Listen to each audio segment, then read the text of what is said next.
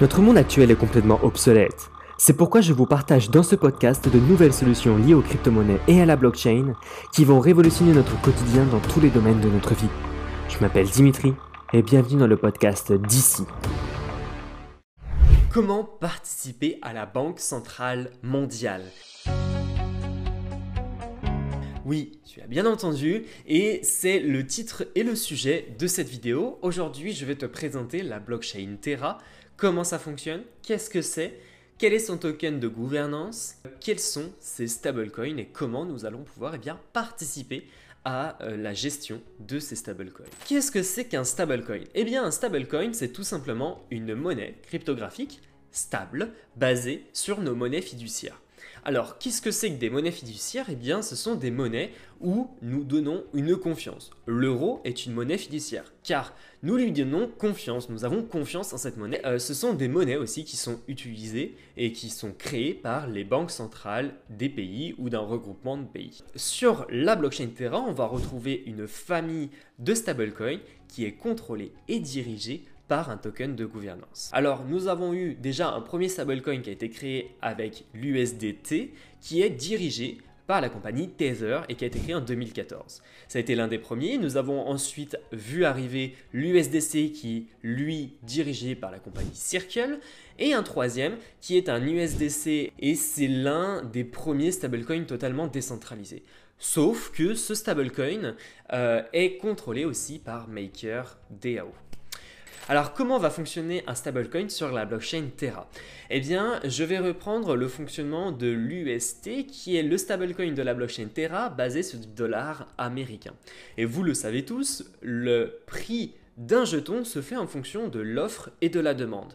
L'offre, c'est la quantité de jetons disponibles. Par rapport à la demande, ça va être euh, le nombre de personnes qui vont l'utiliser ou qui vont en demander. Alors pour vous présenter son fonctionnement, euh, je vais me baser sur la vidéo officielle dont vous la retrouverez bien évidemment en description de cette vidéo.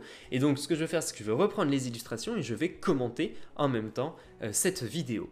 Exemple d'une piscine qui va représenter bien évidemment la quantité totale de jetons et dont la valeur d'un UST va sera représentée par le niveau de l'eau et donc de 1 dollar. Si nous multiplions la quantité de jetons que nous possédons multiplié par son prix, eh nous obtiendrons le market cap de la monnaie, ce qui représente eh le volume de notre piscine.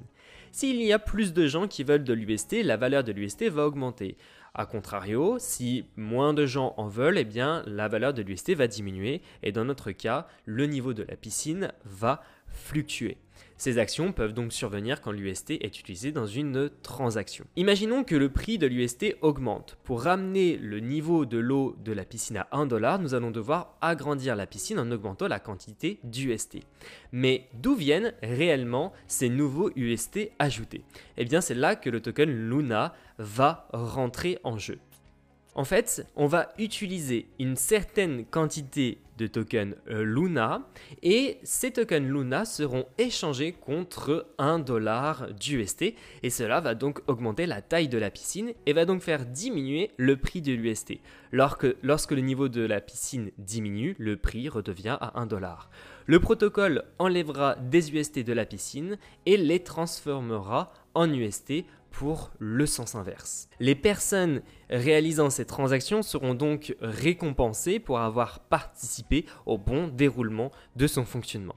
Mais alors, comment fonctionne l'échange de Luna contre de l'UST Lors de l'échange, un certain pourcentage de Luna est brûlé et le reste s'accumule dans une piscine communautaire. Et de l'autre côté, l'UST est créé. C'est ce qu'on appelle le seigneurage plus il y aura d'échanges euh, sur le Luna, plus le Luna va s'apprécier au fur et à mesure du temps, plus la poule communautaire va s'agrandir pour financer eh le bon déroulement de le fonctionnement des applications et des partenariats. Par conséquent, il y aura de moins en moins de tokens Luna disponibles si l'UST est de plus en plus utilisé. Car le jeton de Luna est disponible une quantité maximum de 1 milliard. Les détenteurs de Luna seront donc des validateurs qui vont eh euh, fluctuer les récompenses et ils auront toujours des récompenses euh, plus élevées euh, pour le bon déroulement des transactions.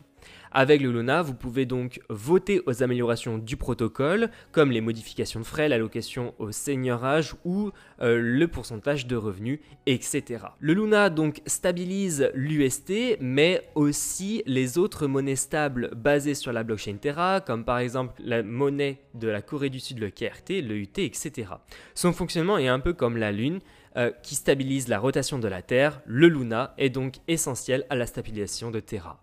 Maintenant, vous allez me poser la question, c'est très bien, mais est-ce que ces jetons sont utilisés dans la vie de tous les jours? Eh bien oui, c'est le cas, et je vais vous en présenter deux qui euh, a percé énormément dans euh, ce domaine. Déjà, dans un premier temps, le KRT. Lors de la création de la blockchain Terra, eh bien, la société a créé le KRT, qui représente la monnaie de la Corée du Sud, le KRW, mais sur la blockchain Terra.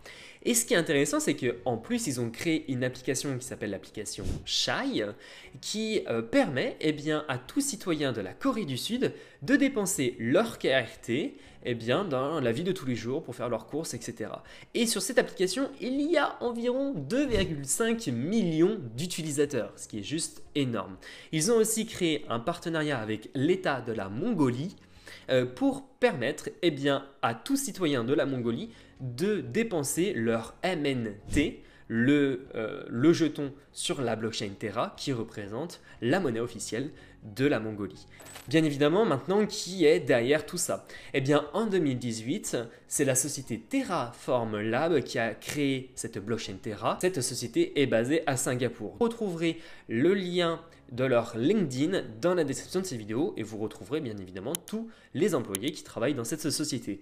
Mais on va reprendre deux principales personnes.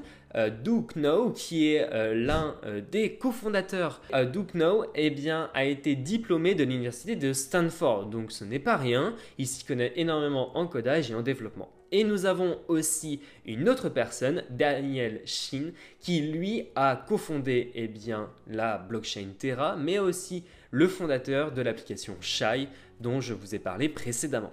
Ils font l'intégration de la blockchain, du stablecoin, de l'application et de l'utilisation dans la vie de tous les jours. Est-ce qu'on va pouvoir eh bien, utiliser ces stablecoins sur la finance décentralisée Eh bien oui, c'est actuellement le cas avec deux principales protocoles ou plateformes. La première, c'est le protocole Anchor Protocol, dont j'adore son fonctionnement et c'est l'un des protocoles que j'utilise au quotidien. Ce protocole va vous permettre d'épargner de l'UST, donc le dollar américain sur la blockchain Terra, à hauteur de 20% à l'année avec un rendement stable. Alors c'est pas 20%, hein, c'est 19,6, 19,4, 19,5, ça évolue, mais ça reste à 19 quelque chose. Dans la finance décentralisée, on a énormément de rendements qui tournent dans ces alentours, qui peut aller très haut ou très bas, mais on n'a pas un rendement stable. Et c'est ça qui fait le bonheur du protocole en short. Et nous avons un deuxième protocole, c'est Mirror Protocol qui lui nous permet d'acheter des actions tokenisées des sociétés qui existent comme Microsoft, Tesla, euh, MicroStrategy, Apple, etc.